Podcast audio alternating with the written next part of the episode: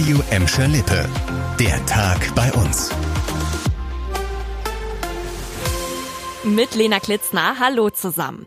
In weniger als zwei Wochen startet in unserer Nachbarstadt Herne die Kranger Kirmes. Heute ging's schon mit dem Aufbauen los. Gestern war nämlich der letzte Tag der Rheinkirmes in Düsseldorf und viele der Schausteller sind jetzt direkt weiter nach Krange gezogen und bauen da ihre Fahrgeschäfte auf. On top werden auch schon zwei Biergärten auf dem Kirmesplatz aufgebaut. Nächste Woche Donnerstag kann's dann also losgehen und das für ganze zehn Tage. Hell und laut wird es aber nicht erst in knapp anderthalb Wochen auf der Kranger Kirmes, sondern auch schon Ende der Woche in Gelsenkirchen-Scholven. Und zwar wegen des Fackelscheins der BP-Raffinerie. In dem Werk startet am Freitag nämlich die vorgeschriebene TÜV-Überprüfung. Das hat der Konzern jetzt schon mal angekündigt. Für den Check-up steht die Raffinerie zwar mehrere Wochen lang teilweise still. Beim Runter- und Hochfahren der Anlagen muss laut BP aber verstärkt Gas abgefackelt werden. Und das kann für Anwohner zu sehen und zu hören sein.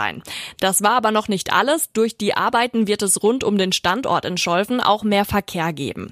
Bei der Überprüfung werden einige Anlagen sauber gemacht, repariert und kontrolliert. Klappt alles, bekommen die betroffenen Teile der Raffinerie eine Betriebserlaubnis bis zur nächsten Großrevision in fünf Jahren. Was schon jetzt ganz klar ist, wenn nach den Sommerferien die Schule losgeht, steht für die Schülerinnen und Schüler der Sekundarschule in Gelsenkirchen-Hassel wieder Schwimmunterricht auf dem Programm. Der millionenschwere Umbau der Schwimmhalle am Eppmannsweg ist nämlich nach fast vier Jahren fertig. Und das soll gar nicht so leicht gewesen sein. Laut Stadt waren die Arbeiten wegen der schlechten Bausubstanz des 60 Jahre alten Gebäudes besonders herausfordernd.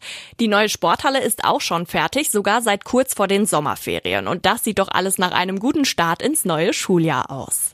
Der Start in diese Woche, ja, der war für viele Bahnpendler in Gladbeck, Bottrop und Gelsenkirchen wahrscheinlich nicht so dolle.